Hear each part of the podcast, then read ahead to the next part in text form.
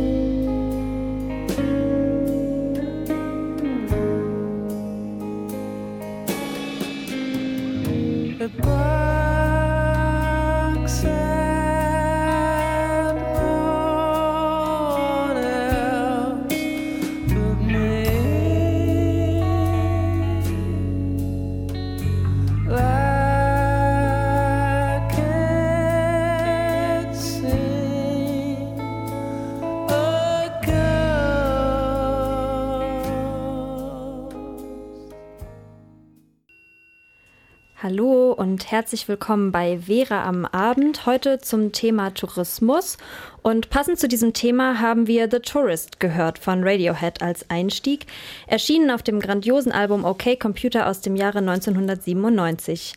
Und mit den typisch leicht sphärischen Klängen hat Tom York uns Touristinnen und Touristen eingeladen, Slow Down mal langsamer zu machen. Viele Touristen hetzen von einem Programmpunkt zum nächsten, von einer Sehenswürdigkeit zur nächsten, hier noch ein Selfie als Beweis dort zu sein. Orte als Touristin zu besuchen hat oft viel mit Konsum zu tun. Nicht nur Konsum vom Snack zwischendurch oder dem Kaffee hier, dem Mitbringsel da, sondern auch der Konsum von Momenten. Und oft weniger im Fokus steht die Auseinandersetzung mit den tatsächlichen Orten, mit den Menschen vor Ort und mit dem, was für eine Rolle Mensch als Tourist oder Touristin in dem jeweiligen Ort eingenommen wird. Und mit The Tourist von Radiohead auf den Ohren können wir alle vielleicht beim nächsten Urlaub nochmal durchatmen und darüber reflektieren. Ja, wir haben heute eine Sendung zum Thema Reisen, ähm, vielleicht auch zum Thema nachhaltiges Reisen, ein bisschen konkreter. Ähm, dazu wollen wir euch am Anfang ein paar Leitlinien für nachhaltigen Tourismus vorstellen und, und Beispiele dafür bringen, wo das eigentlich nicht, ähm, wo diesen Leitlinien nicht gefolgt wird. Danach beschäftigen wir uns mit einem großen Teil des Reisens, nämlich der Reise selbst, also der Anreise ähm, zu Orten. Also ähm, mit der Frage, kann man eigentlich kompensieren, dass man mit dem Flugzeug irgendwo hingereist ist oder nicht? Und wollen das ähm, zuletzt in der Sendung noch mal ein bisschen vertiefen. Ähm, wir führen mit Björn, der sich in seiner Masterarbeit mit More Futures beschäftigt hat, ein Interview zu More Futures. Was genau das ist, das werdet ihr dann hören. Ähm, genau, nur so viel erstmal zu einem Überblick über die Sendung. Und wieder mal gibt es natürlich sehr viel passende, thematisch passende Musik. Genau, und äh, Katriona, du hast ja versucht, dir für uns einen Überblick über die verschiedenen ökologischen Problematiken zu verschaffen, die das Reisen so hat, ähm, die globalen Kriterien für nachhaltigen Tourismus. Genau, also ähm, wobei man muss sagen, dass eigentlich soziale Aspekte äh, jetzt in heutigen Debatten immer auch gemeinsam mit ökologischen Fragen gedacht werden, wenn es um Nachhaltigkeit geht. Ähm, genau, weil einfach alles miteinander verknüpft und das Feld ist insgesamt riesig, nachhaltig reisen. Und wie bist du der Sache dann näher gekommen? Also ich habe erstmal herausgefunden, dass es das Global Sustainable Tourism Council gibt, also GSTC. Ähm, dieses Global Sustainable Tourism Council hat Kriterien für einen, für einen nachhaltigen Tourismus aufgestellt. Das ist ähm, zum einen ein Katalog für Hotels und Reiseanbieter und äh, zum anderen ein Katalog für Reiseziele.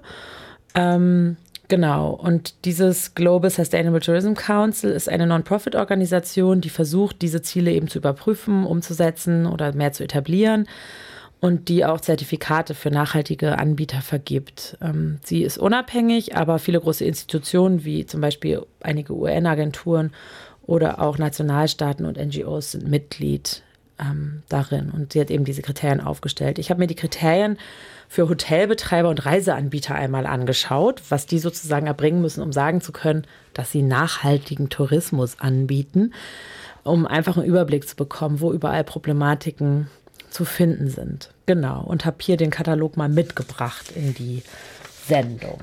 Okay, und hier steht jetzt als erstes ähm, A, ein wirkungsvolles Nachhaltigkeitsmanagement vorweisen. Was bedeutet das?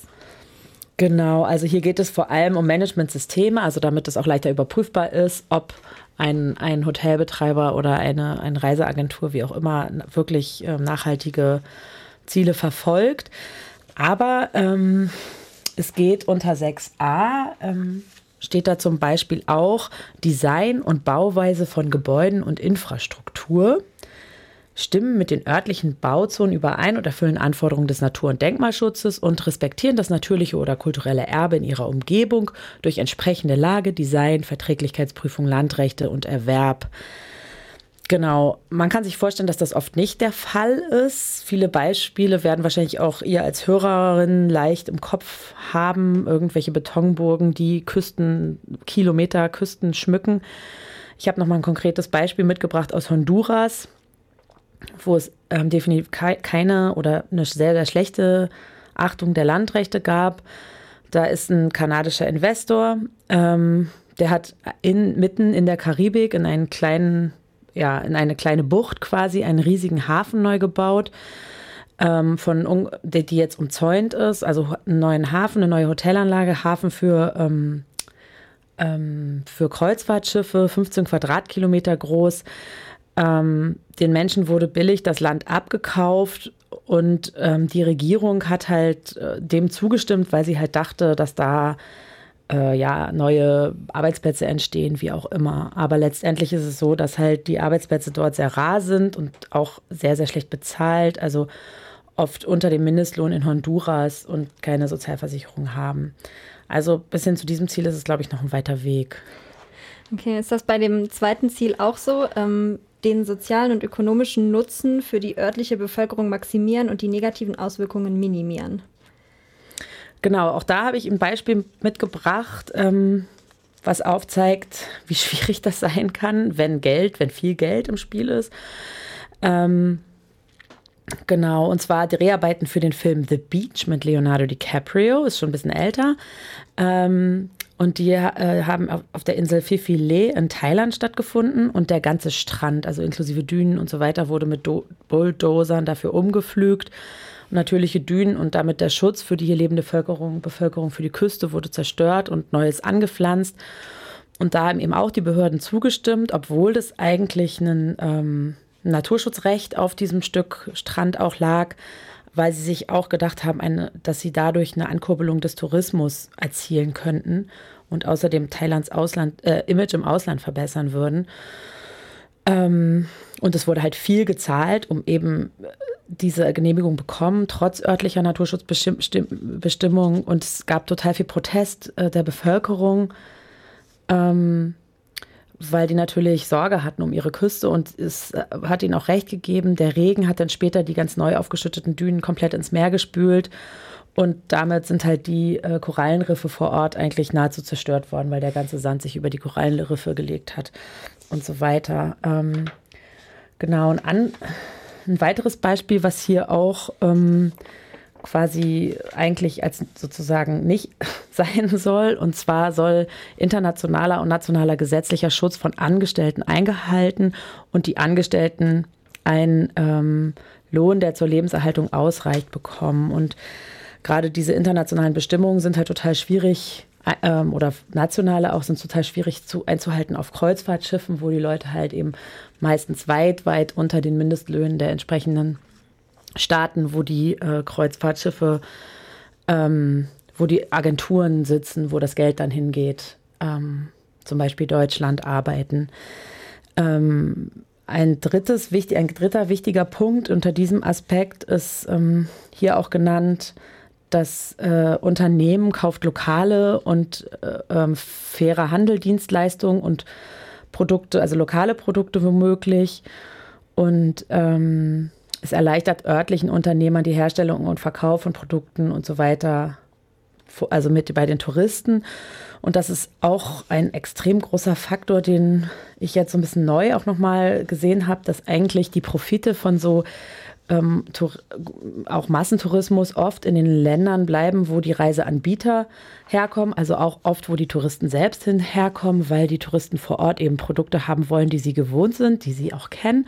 Und die werden eben angeboten von großen Ketten oder von, äh, ja, von Importeuren, die wiederum froh sind, einen neuen Absatzmarkt zu haben in einem Land, was äh, den Tourismus äh, fördert und aber gar nicht die lokalen Produkte verkauft. Also die ähm, Weltbank hat für äh, hat man eine Rückflussrate von bis zu 55 Prozent der sozusagen der eigentlichen Gewinne ähm, ja, berechnet und für Thailand sogar bis zu 75 Prozent. In anderen Quellen wird sogar gesagt, dass es zum Teil eine Subvention gibt, also wirklich über 100 Prozent Rückfluss der Gewinne. Ja. Genau. Also Tourismus kann nicht Länder aus Armut zu holen, also aus der Armut holen. Es gibt keine Beispiele dafür, dass Tourismus tatsächlich ähm, Armut verringert in Ländern.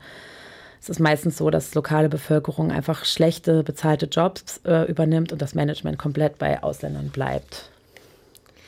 Okay, ähm, das dritte Kriterium hier auf deiner Liste ist den Nutzen für das kulturelle Erbe maximieren und negative Wirkungen minimieren. Was hast du daraus gefunden? Genau, also ähm, die Tourismusindustrie äh, unter, und, oder Unternehmen der Tourismusindustrie ähm, verdienen ziemlich viel Geld damit, Menschen und ihre kulturellen Praktiken vorzuführen. Also Leute wollen da hinreisen, wo es ursprünglich ist, wo sie irgendwie sehen können, ähm, ja, wo Leute noch ihre Rituale wirklich durchführen, wo sie Ruhe finden, vielleicht sie reisen in Klöster und so weiter und so fort. Ähm, und äh, es ist eine total offene Frage, ob diese Leute überhaupt darüber mitbestimmen können, ob ihre kulturellen Praxis, Praxen zur Schau gestellt werden und auch noch dazu, ob sie an, an Gewinnen beteiligt werden, die daraus generiert werden, ähm, finanzieller Art. Ähm, weil auf der anderen Seite verändert das natürlich total doll ihre eigene Kultur, wenn sie diese ständig zur Schau stellen und auch merken, okay, das oder jenes bringt vielleicht mehr Geld ein oder das ist das, was er gesehen werden will, das ist das, was sich manifestiert, was, was immer wieder wiederholt wird, so weiter. Und das hat halt total starken Einfluss auf die, auf die Kulturen vor Ort. Genau, und da gibt es auch ein Beispiel auf den Osterinseln, ähm, was aber ganz positiv ist. Da haben Indigene mehr Mitspracherechte eingefordert ähm, und haben einen Nationalpark besetzt ähm, äh, wo, der halt sehr, sehr doll Ziel von Touristinnen war. Und ähm, die haben den mehrere Wochen besetzt und die Blockade richtete sich eben gegen die Tourismusindustrie. Ähm, und ähm, sie hatten auch Erfolg. Also sie, sie wollten sozusagen selber mit beteiligt sein an der Verwaltung des Nationalparks und sind jetzt selber in, die, in der Verwaltung sozusagen der, des Nationalparks. Genau, und das ist, ja, Genau. Allerdings ist diese Frage der Mitbestimmung in diesen Kriterien nicht so besonders äh, aufgeschrieben. Das fand ich auch ganz interessant. Genau. Okay, und dann gibt es hier noch einen letzten Punkt auf deiner Liste, einen vierten Punkt, der zu ökologischeren Themen sich richtet, den Nutzen für die Umwelt maximieren und negative Wirkungen minimieren. Ist das erfolgreicher? genau, der ist auch noch mal ähm, unterteilt. Ich finde ganz interessant, dass da steht, den Nutzen für, den, für die Umwelt maximieren. Also was für einen um Nutzen ja, für die Umwelt soll Tourismus haben? Ist so ein bisschen die Frage, aber gut. Also Ressourcen erhalten. Ähm, ja, da gibt es ähm, ein extrem bekanntes, le letztlich auch, aber auch nicht weniger bedeutsames Beispiel ähm, aus dem Bereich der Ressourcen, und zwar Tourismus oder Touristinnen stellen sehr hohe Ansprüche an Wasser. Sie wollen Gartenanlagen, Swimmingpools, zahlreiche Fre Freizeitaktivitäten und so weiter, Golfanlagen, ähm, die sehr, sehr viel Wasser äh, brauchen. Oft ist es in sehr trockenen Gebieten und eine Folge davon ist, dass die lokale Bevölkerung sehr schlechten Zugang ähm, zu Wasser hat oder oft verschlechterten Zugang zu Wasser hat. Ähm, zum Beispiel für ihre Landwirtschaft oder für Hygiene. Und äh, Touristen haben sozusagen immer mehr und höhere Ansprüche und verbrauchen viel mehr, als wären sie zu Hause. Ähm, und Tourism Watch geht sogar davon aus, dass bis zum Jahr 2050 der Wasserverbrauch im Tourismus sich noch verdoppeln wird. Und damit steigt natürlich auch das Potenzial für Konflikte und das Potenzial für Verdrängung extrem, weil Tourismus eben oft in sehr trockenen Gebieten stattfindet ähm, und dann alles auf das Poten den potenziellen Geldgebertourismus sich ähm, konzentriert. Genau. Und dann ähm, als nächstes ähm, es, es geht es um, Moment, ähm, geht es um Verringerung der, Verringerung der Verschmutzung. Da ist ein wichtiger Pro Punkt, die, äh, die, sind die Treibhausgase, da werden wir später noch zu kommen. Ähm, aber ein anderer Punkt, den ich nochmal hervorholen will, ähm, ist ein gründliches Abfall, Abfallmanagement soll es sozusagen geben und eine Verringerung des Abfalls. Ähm, zum Thema Müll wird halt von Forscherinnen prognostiziert, dass im Jahr 2050 ähm, 95 Prozent aller Seevögel Plastik verschluckt haben werden. Ähm, es wird von einer Verdopplung der weltweiten Plas Plastikproduktion alle elf Jahre ausgegangen. Ähm, und sicherlich wissen auch viele Hörerinnen jetzt hier davon, dass es schon Inseln aus Plastik im Pazifikmüll äh, da sich zusammentreiben. Und auch an den Stränden der Nord- und Ostsee ist das eigentlich kaum noch zu übersehen. Und der NABU, der sagt halt, dass eine Hauptquelle von Müll im Meer ist eben der Tourismus, noch vor kommunalen Abwässern oder illegaler Müllentsorgung in der Landschaft oder so. Ähm, sodass das einfach auch ein riesiges Problem ist. Auf den Malediven gibt es sogar schon eine Insel, die Insel Tilafushi, die auch durch die Medien ging. Es ist eine komplett aus Müll und Schutt aufgeschüttete Insel, wo halt Industrie beherbergt wird und da auch Menschen leben und arbeiten, also ihr Leben auf dieser Insel aus Müll verbringen. Also ja, Genau. Und als letztes ist dann noch ähm, Erhalt der Artenvielfalt genannt. Ich finde etwas ähm, interessant, dass unter dem Aspekt Erhalt der Artenvielfalt eigentlich nicht, ähm, nicht wirklich, also steht zwar Erhalt der Arten, viele Ökosysteme und Landschaften, aber es wird kein Grund, nicht grundsätzlich beispielsweise ein, ein guter Umgang mit, äh, mit dem Ökosystem, wo man quasi agiert, irgendwie äh, thematisiert, wie beispielsweise Kreuzfahrtschiffe, wenn da komplett neue Häfen in Korallenriffe reingesetzt werden oder whatever, sondern es geht hier hauptsächlich um den Schutz von wilden Arten und von, von Wildtieren, weil das offensichtlich auch noch ein total großes ähm, Problem ist. Und habe ich auch noch mal geguckt. Ähm, äh, laut Pro Wildlife gehen jedes Jahr über ähm, 18.000 Ausländer auf Großwildjagd in Afrika was extrem viel ist. Also die Kosten sind ungefähr, wenn man einen Elefantenbullen schießen will in Simbabwe, dann kostet das 12.000 Euro. Oder äh, man kann in Kanada, ja, man kann in Kanada für 28.000 Euro auf Eisbärenjagd gehen. Ähm, und das wird halt auch verteidigt. Also ich habe ziemlich viel über dieses Thema habe ich in, aus dem Buch ähm, Verreisen. Und da wird auch zitiert der Jagdverband ähm, der halt sagt, Jagd ist einfach oder sehr, sich sehr einsetzt für Großwildjagd. Der sagt, ähm, nachhaltig ausgeübte Jagd sei naturgemäß eine Form der legitimen Nutzung natürlicher Ressourcen. Ähm, und also vom Deutschen Jagdverband ist das. Ähm, und weiter heißt es darin, die Jagd sei im Gegensatz zum Fototourismus eine Form des sanften Naturtourismus, da in der Regel kaum Anforderungen an Infrastruktur gestellt und relativ hohe Einnahmen mit wenigen Besuchern erzielt würden. Zudem ähm, schläge die Entnahme von wildlebenden Tieren die jeweilige Population nicht und äh, die Jagd komme zu einem großen Prozentsatz der örtlichen Bevölkerung zugute. Ähm, daher handelt es sich bei dieser Form der Nutzung um bestplatzierte Entwicklungshilfe. Da gibt es natürlich sehr, sehr viele Menschen, die anderer Meinung sind, die eben nicht die, dieses, das äh, so sagen wie der Jagdverband. genau. Also eigentlich ist es meistens so, dass die Flächen, die halt dann zur Jagd zur Verfügung gestellt werden, der lokalen Bevölkerung zur Nutzung komplett entzogen werden, obwohl die oft auch davon abhängen, dass sie in diese Flächen mit rein können. Sie sind halt dann für Touristen zur Jagd reserviert. Abschussquoten ähm, sind eben nicht daran orientiert, wie, die, wie der Bestand ist, wie die Population ist, sondern an der Nachfrage, werden aber auch oft nicht eingehalten ähm, und stellen noch dazu halt wenige Jobs ähm, zur Verfügung. Und nachweislich sinken halt Bestände von großen Wildtieren. Genau. Und das ist auch in Deutschland interessant, also oder auch in der EU. Also die EU hat zum Beispiel im Dezember 2005 entschieden, dass die Einfuhr von Löwentrophäen genehmigt, also dass das legal ist, dass man das weiterhin darf. Genau, ich möchte jetzt noch nicht mal von den ganzen äh, kolonialen Kontinuitäten sprechen, die halt in dieser Großwildjagd sichtbar wird. Also diese Form der Aneignung, ich gehe dahin und ich ähm, hole mir die großen Tiere und ähm, diese Tradition, in der auch diese Jagd steht. Genau.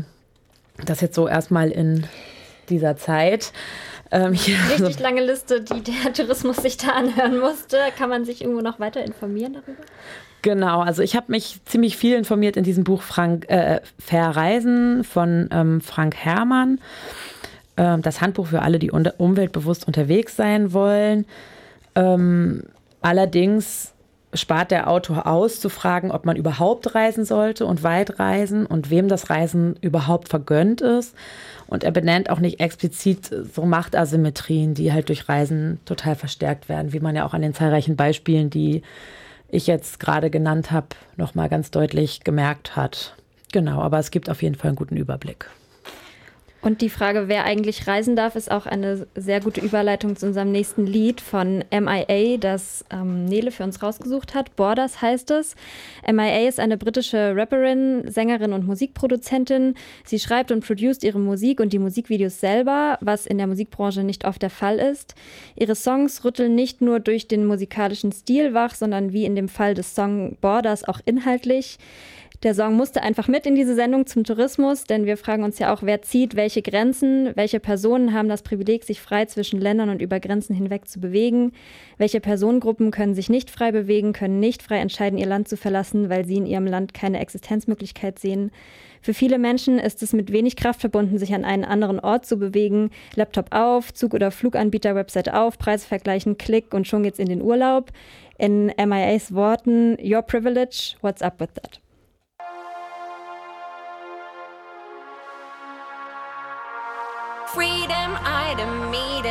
'Em. Where's your read 'em? This one needs a brand new read 'em. Weed and the key. Weed and the key into life. Let's beat 'em. Weed 'em smartphones, don't beat 'em.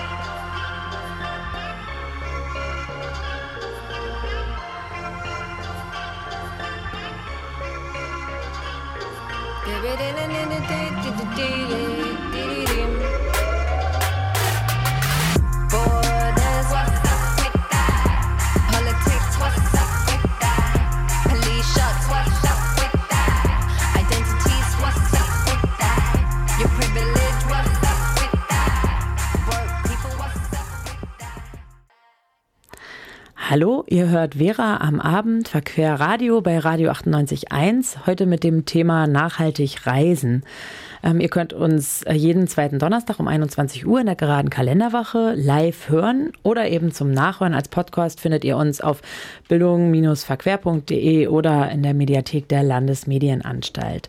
Ja, heute beschäftigen wir uns mit dem Thema, äh, mit dem nachhaltigen Reisen, haben eben schon ein paar Kriterien gehört, ähm, die äh, gelten sollen für Reiseanbieter und Hotelbesitzerin. und jetzt äh, nochmal, Sarina, du hast dich beschäftigt mit dem Thema ähm, Emissionen und Ausgleichszahlungen für Emissionen und so weiter. Ähm, was hast du denn da so rausgefunden? Ja, genau. Ich habe rausgefunden, der gern genannte Durchschnittsdeutsche produziert pro Jahr rund 11 Tonnen CO2. Und den größten Anteil daran hat unsere Heizung, gefolgt von Strom, Ernährung und aber eben auch Verkehr. Für den Sommer bedeutet das, viele Möglichkeiten in den Urlaub zu kommen, sind schlecht fürs Klima.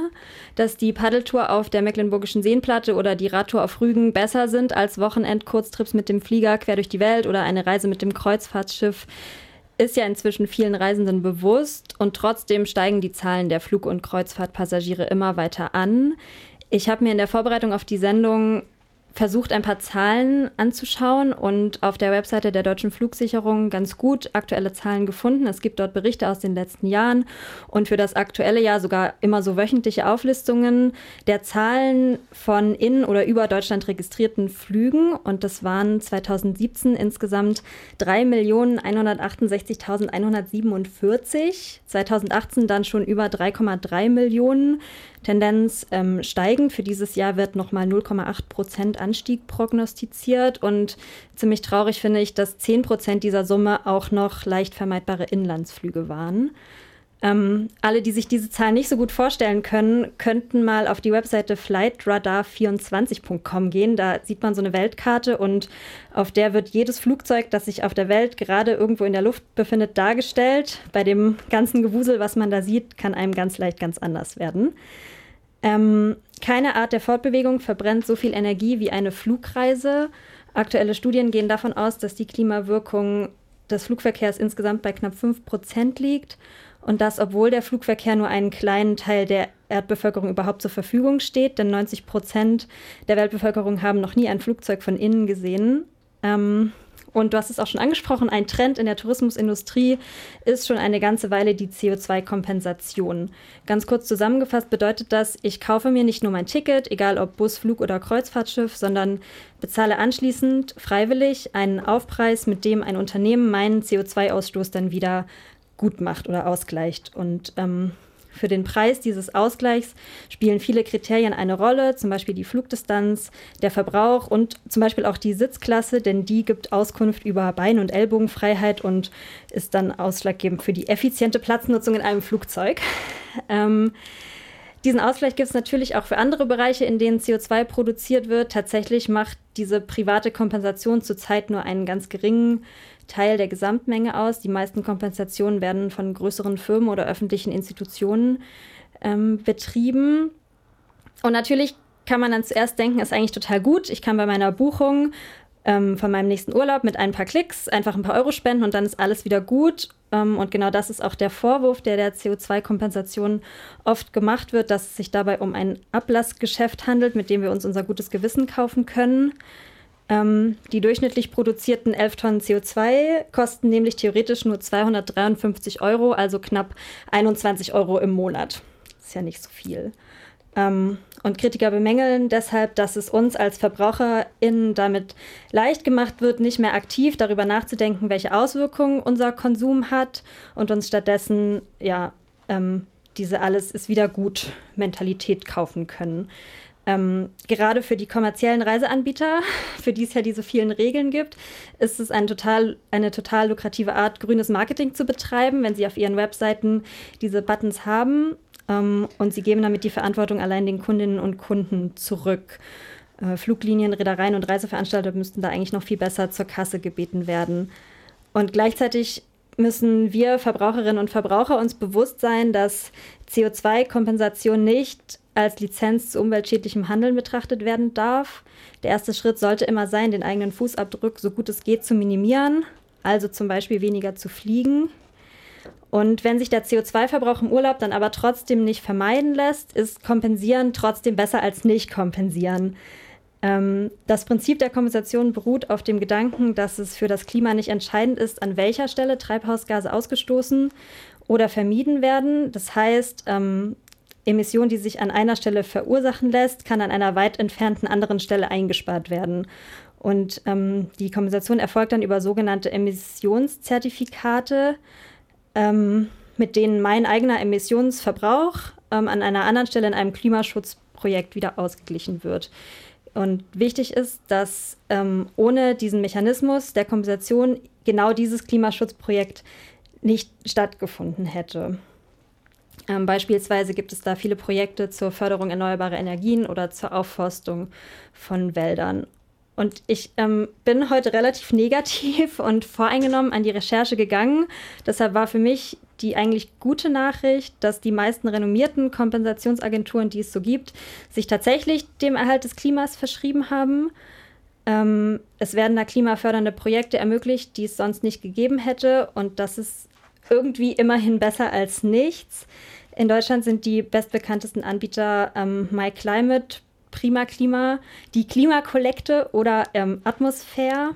Und die unterscheiden sich eigentlich nur total geringfügig und haben alle ganz gute Ergebnisse von der Stiftung Warentest zum Beispiel bekommen. Ähm, und von diesen Unternehmen steigen die Umsatzzahlen stetig, alleine bei Atmosphäre um 50 Prozent im letzten Geschäftsjahr auf 9,5 Millionen Euro. Gut ist auch, dass alle diese Anbieter den berechneten CO2-Wert multiplizieren mit einem Faktor 2,7 oder 3. Das ist ein Wert, den das Bundesumweltamt oder der Weltklimarat empfehlen, weil dadurch nicht nur CO2 berücksichtigt wird, sondern auch andere Klimagase, wie zum Beispiel Stickoxid, Wasserdampf oder auch ähm, Ruß. Und auch wenn das global betrachtet wahrscheinlich keine großen Summen sind, ist es eben besser als nichts. Gar nicht fliegen ist besser als fliegen und kompensieren. Aber zu fliegen ohne zu kompensieren ist eben am schlechtesten. Okay, danke Sarina. Ähm, wir werden dieses Thema Kompensation ja gleich auch noch ein bisschen vertiefen. Ähm, aber jetzt erstmal hören wir Musik. Und zwar hören wir ähm, von Soha Mil Passos, auf Deutsch auch 1000 Schritte. Ähm, sich in verschiedenen Sprachen verständigen, oft auch in einer Sprache, die nicht die Muttersprache ist, in einem anderen Land, einer anderen Kultur, tausend Schritte von den liebsten Menschen entfernt. Mil Passos von Soha liest sich eigentlich eher wie ein Liebeslied auf Spanisch und Französisch, aber es ist auch ein Abschiedslied. Manche Reisen gehen nur in die eine Richtung und manchmal kann Mensch auch nicht sagen, ob es eine Rückkehr gibt. Eines Tages oder auch nie.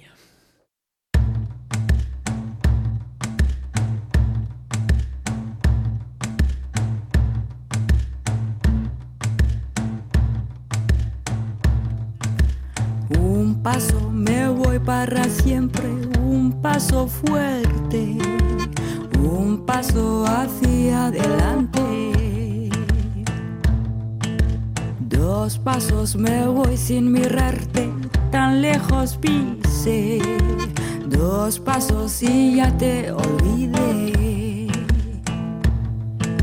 Tres pasos ya son hacia el este, el sur, el oeste. Tres pasos creo mucho me parece. ¿Y cuando volverá? Je ne reviendrai pas. ¿Cuándo volverás? Je suis si loin déjà. Volverás un día. Hallo, ihr hört Vera am Abend bei Radio 98.1. Heute zum Thema nachhaltig reisen. Ähm, ja, wir haben uns gerade eben mit Emissionskompension äh, beschäftigt und dazu möchten wir ein bisschen tiefer einsteigen. Wer seine Emissionen kompensieren will, hat in Mecklenburg-Vorpommern sogar eine ganz lokale Option, nämlich die sogenannten More Futures. Wer sie kauft, trägt zum Moorschutz in Mecklenburg-Vorpommern, Brandenburg und Schleswig-Holstein bei. Denn mit dem Geld aus den More Futures werden Moore wieder vernässt. Moore sind Feuchtgebiete, die Torf enthalten und die meisten von ihnen sind in Deutschland entwässert und ähm, emittiert. Und ähm, äh, und emittieren selbst viel CO2, also Kohlenstoffdioxid. Ganz nach dem Motto des Greifswald-Moor-Zentrums, was da lautet, Moor muss nass, muss der Wasserstand angehoben werden, damit solch ein trockengelegtes Moor wieder Torf bildet, wächst und damit auch Kohlenstoff speichern kann. Ähm, Die Wiedervernässung, die mit Hilfe der More Futures realisiert wird, leistet also doppelten Dienst. Sie reduziert langfristig die CO2-Emissionen aus den viel zu trockenen Mooren und schafft die Grundlage für weitere Festlegung von Kohlenstoff, ähm, welcher über Pflanzen im Moor der Atmosphäre entzogen wird. Ganz nebenbei tut man auch noch was für die biologische Vielfalt, den Wasserhaushalt in der Landschaft und somit auch für das lokale Mikroklima. Mit den Moor Futures werden insgesamt fünf Moorschutzprojekte von unterschiedlichen Größen ähm, gefördert. In Mecklenburg-Vorpommern ist das erste Projekt mittlerweile ausverkauft. Man kann keine Zertifikate für diese Flächen mehr kaufen. Aha. Die Restaurierung des Polder Klieve im Süden des Landkreises Mecklenburgische Seenplatte Platte ist schon komplett finanziert. Weitere Flächen in MV finden sich im Naturpa Naturpark Feldberger Seenlandschaft oder sogar in Vorpommern-Greifswald, Nähe Löcknitz. Ein More Future von um die Ecke kostet 40 Euro. Laut des CO2-Rechners der More Futures kann man, kann man damit einen Hin- und Rückflug von Berlin nach Moskau kompensieren. Damit emittiert man nämlich knapp eine Tonne CO2-Äquivalente. Dazu gibt es ein Zertifikat unterschrieben von Till Backhaus. Denn der Projektträger des More Futures hierzulande ist das Ministerium für Landwirtschaft, Umwelt und Verbraucherschutz. Aber eine wissenschaftliche Prüfung durch die Universität Greifswald es, äh, gibt es auch. Derzeit ist man wohl auf der Suche nach weiteren Flächen für More Futures, denn sie sind begehrt und es sind mehr als genug Emissionen da, die, die es zu kompensieren gilt. Auch bei den Mooren ist noch genug Bedarf vorhanden, denn gerade in Mecklenburg-Vorpommern wurden viele Moore für landwirtschaftliche Nutzung entwässert. Ein Beitrag zum Klima Klimaschutz lässt sich dadurch also erzielen. Aber wie wäre es, wenn man die Moore restauriert, ohne immer mehr zusätzliches CO2 durch Mobilität und Stromverbrauch in die Luft zu pusten? Wäre das nicht noch besser? Denn irgendwann bringt schließlich auch das Kompensieren nichts mehr. Und ist es überhaupt gut, der Natur ein Preisschild zu verpassen? Sind ihre Leistungen nicht viel wertvoller als ein More Future? Diese kritische Frage stellte sich auch Björn Pasemann, den wir heute als Sendungsgast begrüßen dürfen. Ähm, er hat seine Masterarbeit im Fach Global Change Management in Eberswalde ähm, über die More Futures geschrieben und sich auch aus ethischer Perspektive dazu Gedanken gemacht. Genau. Hallo Björn, schön, dass du heute mit uns hier im Studio bist. Vielleicht magst du noch einen kurzen Satz mehr zu dir selbst sagen, als das, was wir schon gehört haben? Ja, hallo, guten Abend. Ähm, ja, wie schon angekündigt wurde, ich habe meinen Master in Eberswalde gemacht in Global Change Management. Ähm, habe vorher aber auch in Greifswald studiert, bin daher schon viel mit Mooren in Kontakt gekommen. Ähm, arbeite inzwischen auch wieder in Greifswald bei Fink, einer lokalen Naturschutzorganisation. Weniger zu Mooren, mehr zu Landwirtschaftsthemen, aber ähm, mich interessiert das Thema weiterhin. Ja, schön. Also wir haben quasi mit dir ein bisschen Spezialisten zu, äh, zur Beurteilung auch dieser ähm, Kompensationsmöglichkeiten. Ähm, genau, deswegen auch gleich zu unserer ersten Frage. Für diese Kompensationszahlung muss ähm, einem Stück Wald oder Moor ja quasi ein Preisschild verpasst werden. Also die, die Natur wird dadurch zu einer Ware. Sie wird letztendlich verkäuflich. Ähm, du beleuchtest das in deiner Masterarbeit äh, kritisch. Ähm, warum ist das kritisch zu sehen? Ja, vorab ähm, ist, ist mal eins zu, den, äh, eins zu sagen, nämlich dass die Zielvorgaben des Pariser Abkommens da ja relativ klar sind, ähm, wo wir uns hinbewegen müssen. Das möchte ich kurz rausstellen. Das bedeutet nämlich, dass wenn wir das 1,5 Grad Ziel einhalten wollen, dass letztlich bis 2050 alle Moore wieder vernässt werden müssen. Das ist also klar. Die Frage ist vielmehr, wie machen wir das? So, ne? Und da gibt es verschiedene Möglichkeiten, verschiedene Politikinstrumente. Und was ich mir jetzt angeguckt habe, ähm, was sind sozusagen Vorteile, was sind Nachteile von sogenannten Zahlungen für Ökosystemleistungen. Die More Futures sind Zahlungen für Ökosystemleistungen. Das, heißt, da stehen eigentlich zwei Grundprinzipien im Hintergrund. Einmal das Konzept der Ökosystemleistung, das heißt, alle, alle Ökosysteme bringen irgendeinen Nutzen, einen Wert für uns Menschen. Das ist sozusagen ein Konzept, was im Hintergrund steht. Aber das andere ist, dass wir dafür ähm, Geld ausgeben, dass wir ein, bereit sind, ähm, einen bestimmten Betrag von einem bestimmten Anbieter äh, anders einen, einen Betrag zu zahlen, um dafür eine bestimmte Leistung zu erwerben. So, und auch vorab möchte ich sagen, wenn man kompensieren möchte, dann sind More Futures sicherlich eine sehr gute Option, denn das ist hier vor Ort, es ist relativ gut kontrolliert. Auf dem Markt für ähm, Kompensationsprojekte, wie wir eben schon gehört haben, äh, gibt es auch äh, viele kritische Projekte. Was ich jetzt aber mir angeschaut habe, ist, was sind grundsätzliche Kritikpunkte an diesen Zahlungen für Ökosystemleistungen und was sind Vorteile an diesen Ökosystemleistungen. Jetzt wurde nach den Kritikpunkten gefragt. Ähm, da ist es einmal so, dass äh, es eine Schule gibt, die den, die Neoliberalisierung im Naturschutz grundsätzlich kritisiert. Das heißt, dass die ähm, Profitorientierung, die nun auch auf, die, auf den Naturschutzsektor übergreift, wo es vormals vielmehr so war, dass ähm, die Verwertung von äh, natürlichen Entitäten äh, verhindert werden sollte. Ja. Es wurden Naturschutzgebiete ausgezeichnet, wo eben verhindert wurde, dass Holz genutzt wird, dass bestimmte Materialien genutzt werden. Mhm. Jetzt wird diese Logik umgedreht und es wird versucht, ein, ein, die, sozusagen die kapitalistische Denkweise der Verwertung ja, mhm. äh, auch auf äh, die Natur zu übertragen. Okay. Und äh, genau, kannst ruhig weiter sagen, was es da noch so für Kritikpunkte äh, gibt. Also letztendlich ist es doch so ein bisschen auch die Idee, indem ich dem einen Wert gebe, den alle verstehen, nämlich so und so viel Euro, kann ich es besser schützen. Oder nicht? Genau. Okay. Und es können dadurch Mittel generiert werden, um Naturschutzprojekte zu finanzieren. So ist es bei den More Futures. Und was ist die Befürchtung dahinter jetzt, jetzt kapitalismuskritisch gesehen? Die Befürchtung, ähm, ja, es sind eine Reihe von Befürchtungen, die sich in, insbesondere auf die diskursive Ebene beziehen. Ne? Also was für ein gesellschaftliches Naturverhältnis wollen wir haben? Was für eine Beziehung zur Natur wird sich dadurch äh, längerfristig verstetigen, wenn wir insbesondere diese Nutzenperspektive einnehmen? Wenn wir immer danach fragen, okay, ähm, was kann Natur eigentlich für uns leisten? Und dann gibt es den weiteren Aspekt, dass wir dann, dass es häufig relativ schwierig ist, bestimmte Ökosystemleistungen zu monetarisieren, also in, in Werte umzuformulieren, in zählbare Werte umzuformulieren. Es ist also relativ, noch relativ einfach, eine Klimaleistung auszudrücken, die ein Wald oder ein Moor bringt. Es ist aber relativ schwierig, beispielsweise ästhetische Werte in Zahlen umzuformulieren.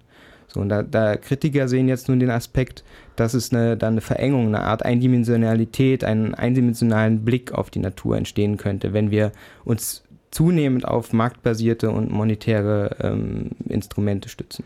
Na, mir kommt da tatsächlich auch die Frage auf mit dem Zugang dann zu diesen natürlichen oder Ökosystemdienstleistungen, weil der ist ja dann letztendlich irgendwann an Geld geknüpft. Also ich gehe schwimmen. Also wer, wer hat Zugang, wenn wir tatsächlich anfangen oder damit weitermachen? Es ist ja tatsächlich auch schon ein Stück weit gegangen. Ähm, tatsächlich alle diese, diese Ökosystemdienstleistung, wie auch immer, zu monetarisieren. Das ist sicherlich ein wichtiger Aspekt. Ähm, bei den More Futures jetzt explizit ist es, glaube ich, ähm, weniger ein, ein großer Punkt, weil die Preise sich in einem, in einem Rahmen bewegen, sodass eigentlich noch äh, jeder, jeder in der, in der Lage ist, sich einen More Future zu leisten. Also die Preise bewegen sich irgendwo zwischen 35 und 80 Euro. Ist natürlich trotzdem so, dass indem diese Zertifikate gehandelt werden, äh, in dem Fall nur auf dem freiwilligen Markt, das ist auch ein wesentlicher Unterschied, ob die auf dem verpflichtenden Markt oder auf dem freiwilligen Markt gehandelt werden. Aber äh, indem das passiert, setzt das sozusagen einen, einen Prozess voraus, wo eine Privatisierung dieser Verfügungsrechte stattfindet. Ne? Also es gibt nur eine begrenzte Genau, Anzahl von, von Verfügungsrechten, von Klimaleistungen, äh, von Mhm. Tonnen CO2, die ich für ein bestimmtes Moor kaufen kann. Und wenn sie alle sind, sind sie alle. Ähm, und ähm, hast du, du hast gesagt, du hast dich mit dem Für und Wider beschäftigt. Was spricht denn jetzt dafür, solche ähm, More Futures zu kaufen? Ja, ich habe jetzt natürlich nur äh, ein, zwei Aspekte genannt, die äh, dagegen sprechen. Ich könnte jetzt noch eine halbe Stunde referieren. Kannst von mir aus auch gerne noch ein paar mehr sagen. Also es ist auch interessant. Also ein, ein, ein sicherlich interessanter Punkt, der selten in der Diskussion vorkommt, ist die Zertifikatspreisgestaltung. Ne? Also Sagina hatte schon angebracht, häufig ist dieses grundsätzliche Problem der Kompensation, dass es eigentlich rechtfertigt, so weitermachen wie, wie zuvor. Also der Status quo wird letztlich zementiert. Das ist äh, bei den More Futures begrenzt der Fall, weil ähm, es gibt einen Appell, zuerst zu vermeiden. Ne? Es gibt halt, wird immer gesagt, bevor man kompensiert, soll man erst vermeiden. So, dann ist aber unklar, was denn eigentlich unvermeidbare Emissionen sind. Ne? Das ist wiederum nicht definiert. So, und dann ist halt einfach nur ein Appell. Es ist irgendwie, es gibt keine klare Regelung, ähm, was jetzt kompensiert werden darf und was jetzt nicht. Ob es jetzt nicht zusätzliche Emissionen sind, die jemand produziert, die dann wiederum kompensiert werden und so weiter. Äh, was ich aber eigentlich sagen wollte, ist der, der Aspekt der Zertifikatspreisgestaltung. Wie kommt überhaupt so ein, so ein Preis zustande? Warum kostet jetzt in, in der ein, an der einen Fläche das Zertifikat 35 Euro, an der anderen 60 Euro? Und warum sagt das Umweltbundesamt, die Schadenskosten für eine Tonne CO2 liegt inzwischen bei 180 Euro?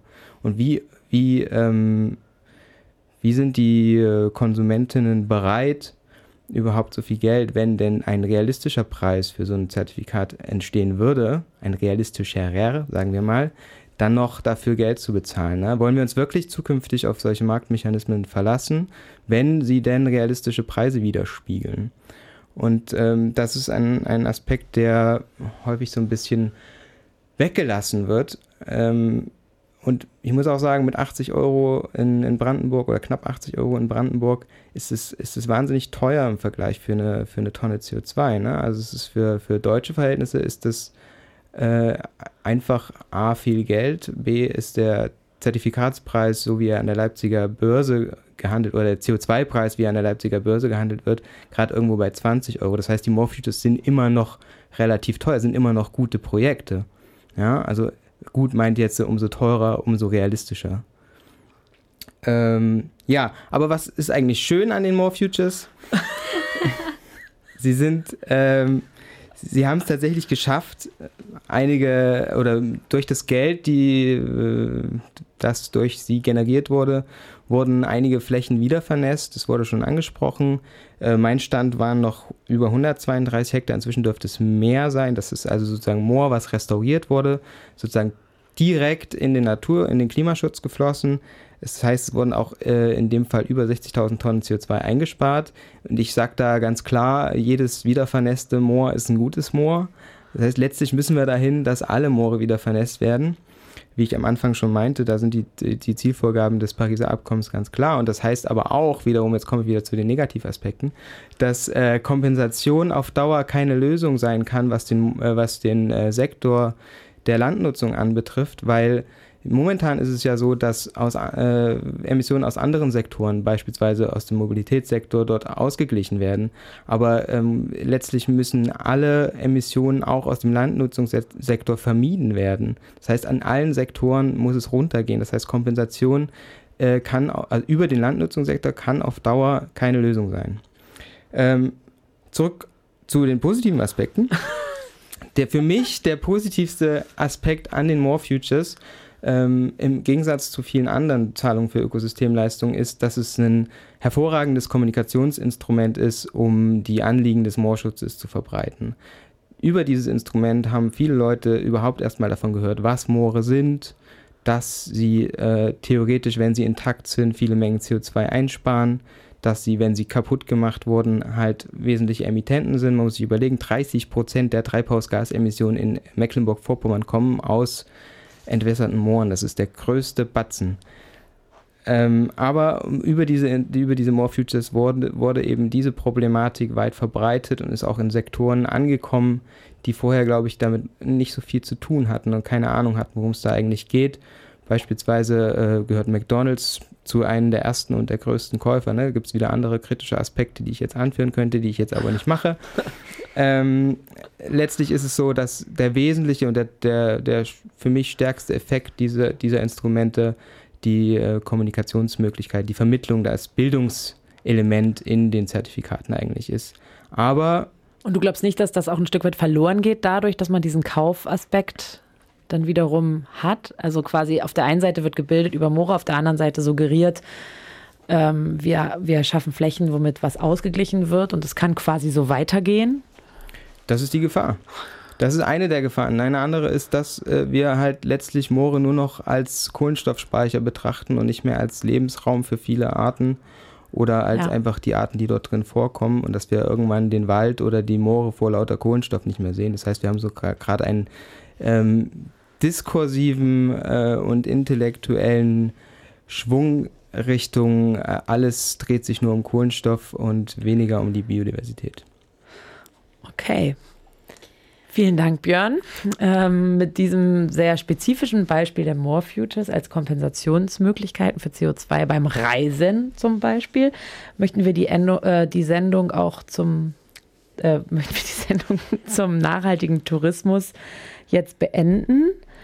Ähm, genau, wir wollen noch einen letzten Song spielen. Und zwar, welchen Song spielen wir? Vielleicht ja, wir spielen einen Song, der die Frage stellt, was brauchen wir eigentlich auf so einer Reise? Und die Antwort ist ein Koffer, um da nämlich Sachen reinzutun. Unseren Pass, unser Geld, unsere Unterwäsche, was zum Schreiben, ein paar Snacks, vielleicht die Kamera, vielleicht den Bildungsauftrag. Ich packe jetzt gleich in meinen Koffer, dass ich mir noch mehr zu den More Futures durchlese. Und genau, Koffer ist die Band, von der dieses Lied kommt. Und Nele hat sich ausgesucht, die Mauer. Genau, und damit verabschieden wir uns. Ich bin Katriona Dannenberg. Ich bin Sarina Jasch. Ich war Björn Pasemann und sage Tschüss. Und Stefan war an der Technik.